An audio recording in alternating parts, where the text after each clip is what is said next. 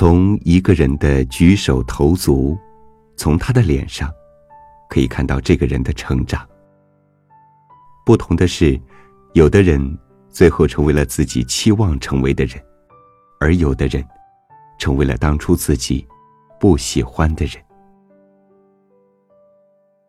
今天和您分享林清玄的这篇《你的气质里藏着你读过的书和走过的路》。与您共勉。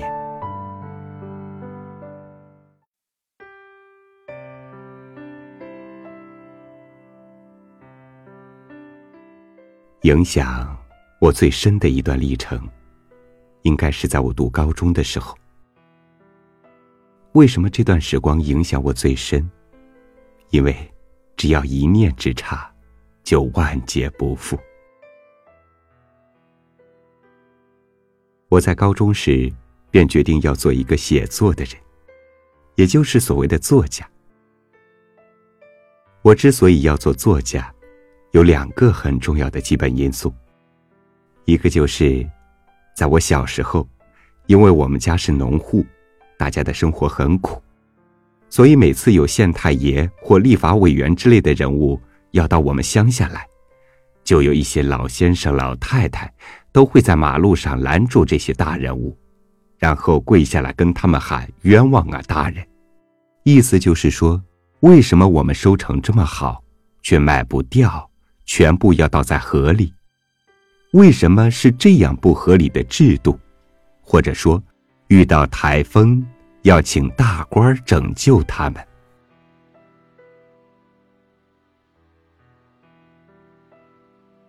那时我们年纪小。看到这种情景，都感到非常心酸。这种心酸使我觉得，如果有那么一天，希望我能替这些人说话，也就是替一些没有机会出生的人发声。这是第一个原因，而这个原因在我小时候就已经萌芽。等到它比较成熟，是在念高中时。为什么等到高中时才比较成熟？因为我以前一直以为农人是挺悲惨的了。等到念高中时，因为我念的是台南一个离海边很近的学校——派海中学，我的同学有一些是渔民的子弟，他们比我们更悲惨。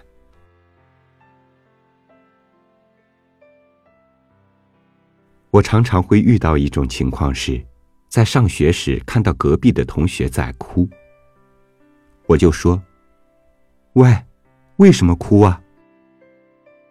因为我念高中已经很少哭了。他说：“哥哥昨天在海里死了。”那时我听了很震撼，因为我小时候一直以为自己的生活很悲惨。没想到我四周的环境已经那么差了，还有比这更差的。这些人，就是渔民。另外还有盐民。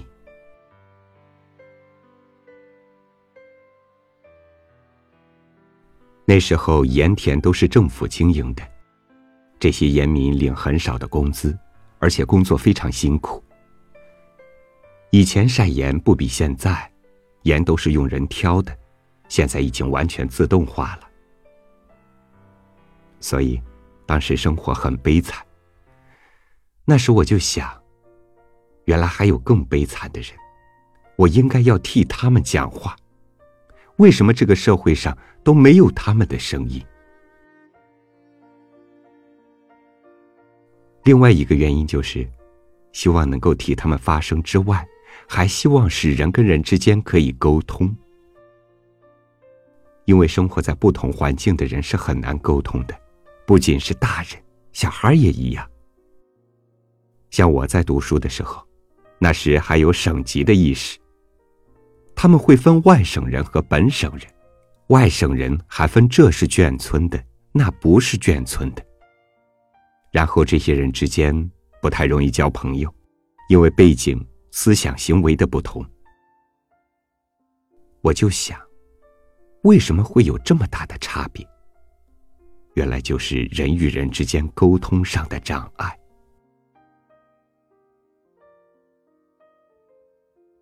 所以这段时间我就立定志向要写作。我想要做一个作家。第一个条件就是要读很多书。第二个就是要思考。可是你要知道在台湾的教育环境里面是没有条件让你在高中时读很多的书，也没有机会让你每天思考。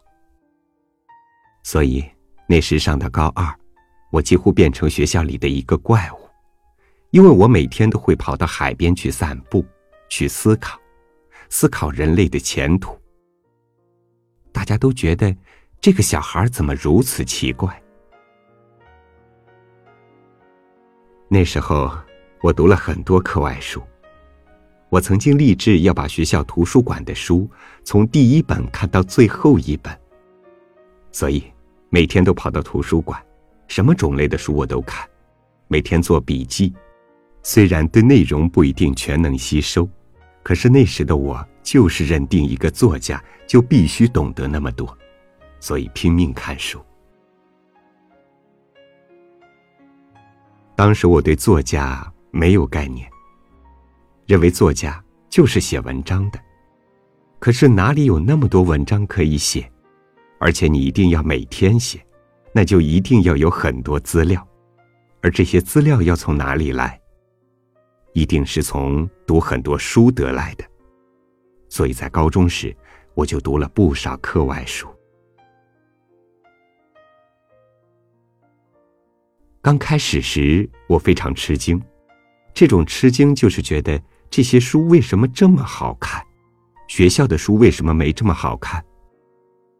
除了学校的图书馆，我又到外面借回很多三十年代的书籍，有许多书，我从第一个字抄到最后一个字，因为那时没有影印机，借来的书只好抄。抄的时候，底下垫好几张复写纸，抄完以后装订，再卖给同学，这样我就把钱赚回来了，而我自己也保留了一份。那段时期抄了很多三十年代的作品，这些作品非常深刻的感动着我，我想是因为我童年生活背景的关系，因为这样。我非常喜欢读书，也因为这样，使我的功课很差。差到什么程度呢？我念高中二年级时，第一个学期结束，放了寒假在家里，我爸爸收到我的成绩单，在饭桌上打开来看后，对我说：“还不错嘛，有一颗蓝色的，而且这蓝色是美术课，六十分。”其他全都不及格。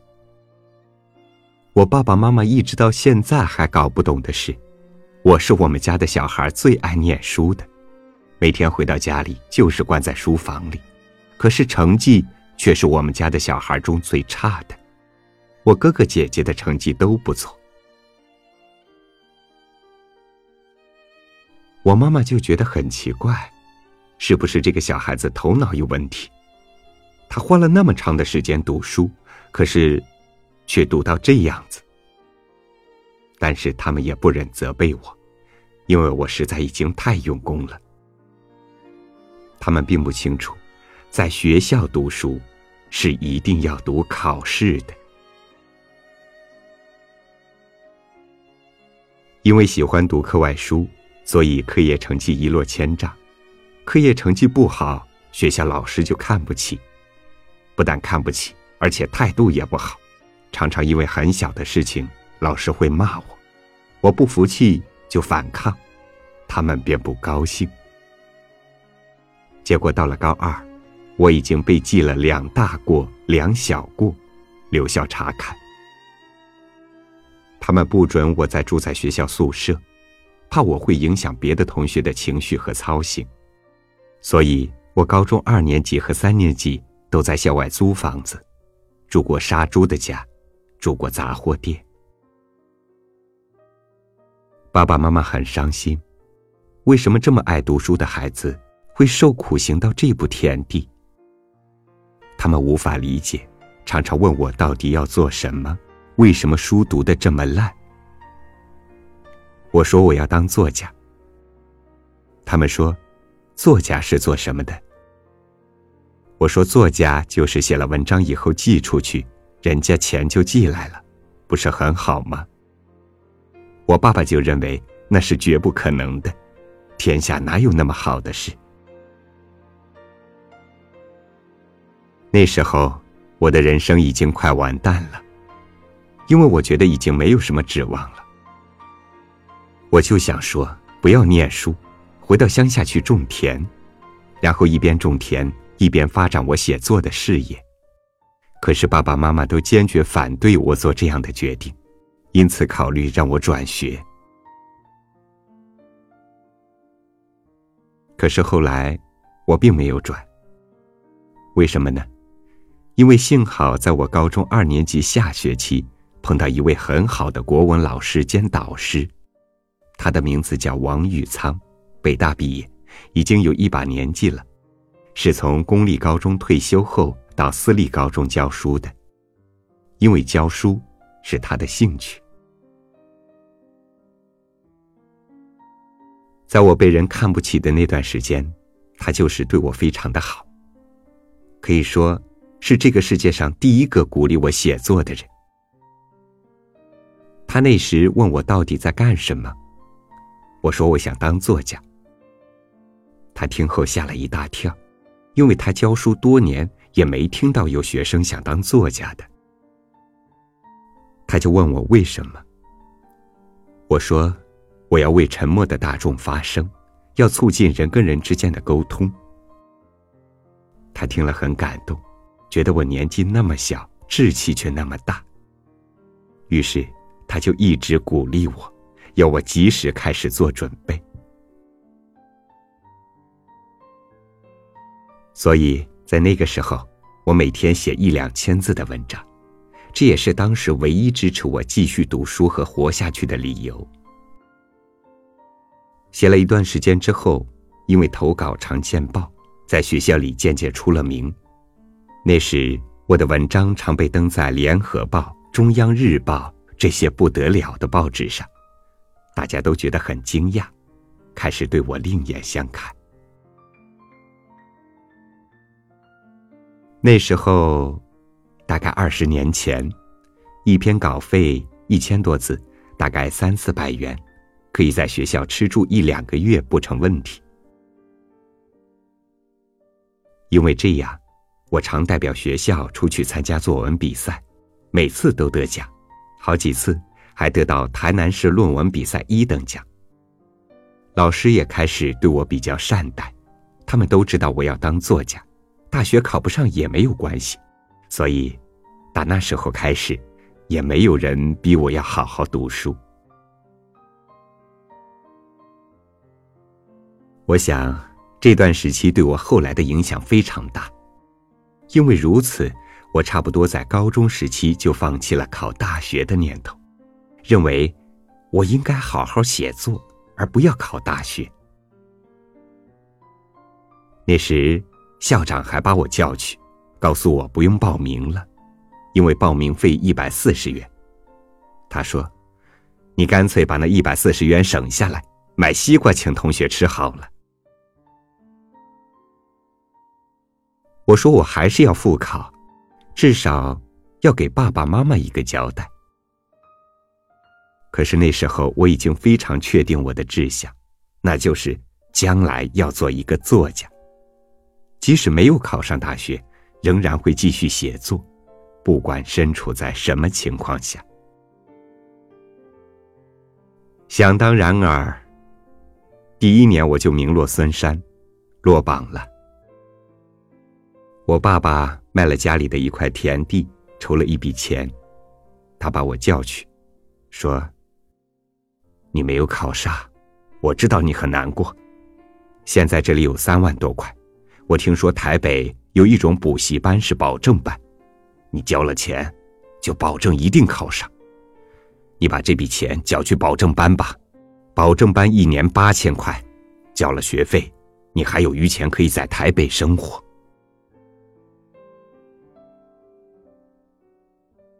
于是，我就带了一笔三万多元的钱来台北，在补习班门前徘徊了好几天，因为我这辈子从来没有拿过这么大的一笔钱。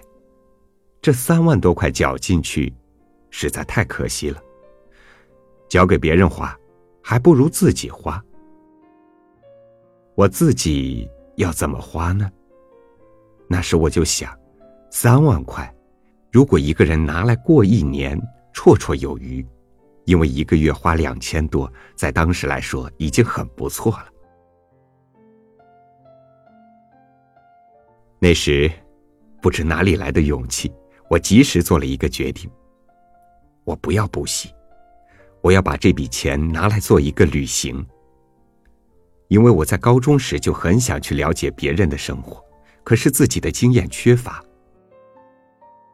所以我就想去一些地方旅行。了解一些地方的风土人情，那对我的写作会很有帮助。所以，我便开始计划一年的旅行：到澎湖住一个月，去骊山住一个月，去南台湾、东澳、南澳、苏澳、山地部落、矿坑、牧场，环岛旅游了一年，这三万多块还没花完。因为我住很便宜的地方，或者在当地打工。那一年，我一边旅行一边做笔记，觉得生命变得很丰富。那时，我有一个月住在海边，每天到海边散步，回到住的地方常喝茶，觉得人生真是幸福。因为在我高中毕业之前，简直不敢想象人可以这样过日子。这时候，完全处在一种非常平静的心情之下，可以做一些自己喜欢的事。一直到现在，我仍然很喜欢自己跟自己对话，自己同自己思考。去骊山时，我发现骊山在征采水蜜桃的工人，日资四十元，并供膳宿。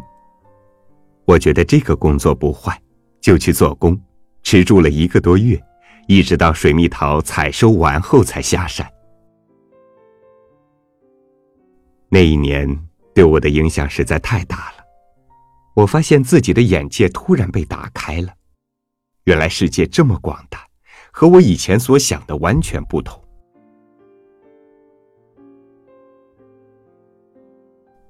对一个高中生来说，他独自去旅行一年。那种感受非常强烈，刻骨铭心，带给他是多么大的震撼。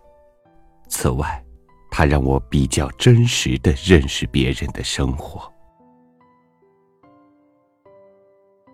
我们以前因为生活环境的关系，使我们在体验上受了很多限制，不知道人到底是怎么样过生活。原来这个世界上有很多不同的人，做不同的工作。这个经验深深的影响到我后来的创作。譬如后来我花很长的时间去写报道文学，以致后来去做新闻记者，就是喜欢去了解这些东西。我的散文之所以常常写进生活层面去，就是因为我极度喜欢人文。因为最让我们震撼的不是自然。而是直接生活在这里面的人的想法和心情，即使在一个风景普通的地方，如果这里有一些人有一些特别的想法，我们就会觉得这里很美。不过，很悲惨的是，那年考大学又落榜了，但是我一点也不觉得遗憾，因为这种交换对我来说，实在很可贵。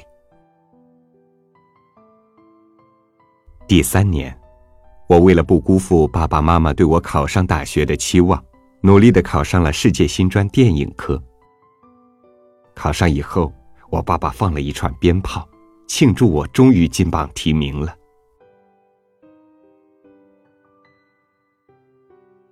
那段时期的经历对我的影响很大，使我非常确立自己写作的志向。在旁人来说，写作。也许只是他们的兴趣，觉得写文章可以做一些自我的表达，可是对我来说却不同。我一开始写作的动机，就是希望为这个世界写作，为这个世界的人写作。我比较不喜欢做所谓的乖孩子。我在读高中时，就常常做一种思考：这个事情，如果很多人都用同样的观点来看的时候，你有没有一个新的观点？我认为，一个写作的人，就是要在人潮里做逆流。当这个世界都被污水弄脏的时候，我即使只有一滴清水，也要拿来清洗这个世界。我的少年时代那么美，那么真实。那一段岁月里，我想，我基本的人格与风格。都已经形成了。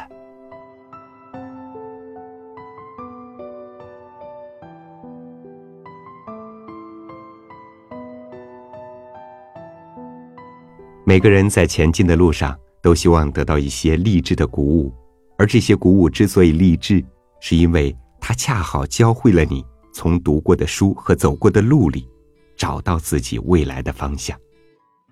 点滴成长，汇成人生。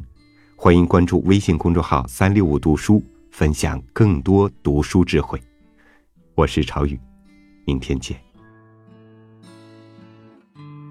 或者是明天，或者是梦里，我重新念起我最爱的事。我独自一人，看懂了所有的风和日丽。者在明天，或者现在走到我想去的每一个角落，为他们歌唱，听他们说最平凡的故事。或者是明天，我拥有了世界，我拥有了千百个迷人的愿望。或者是明天。我失去了双手，换来一对圆形的翅膀，或者是明天，我听见了世上小鸟尽情唱出它们最好的歌声，或者是明天，我不会后悔我拥有的不安的难受的怀念。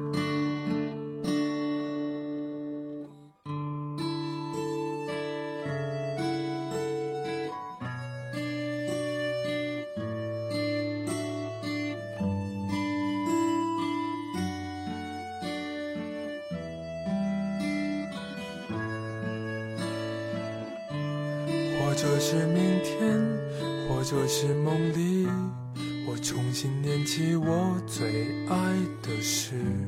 我独自一人，看懂了所有的风和日丽。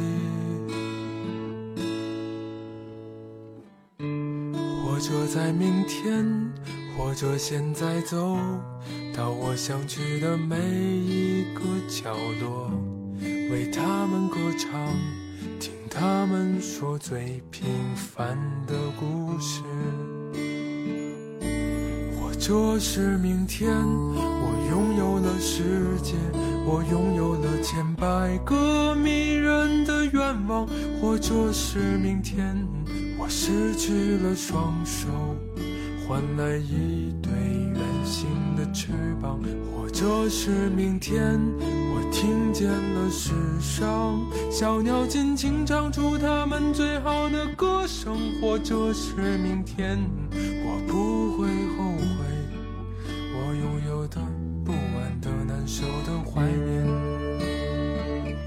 或者是明天，我拥了世界，我拥有了千百个迷人的愿望，或者是明天，我失去了双手，换来一对圆形的翅膀。或者是明天，我听见了世上小鸟尽情唱出它们最好的。歌声，或者是明天，我不会后悔。我的、不安的、难受的、怀念。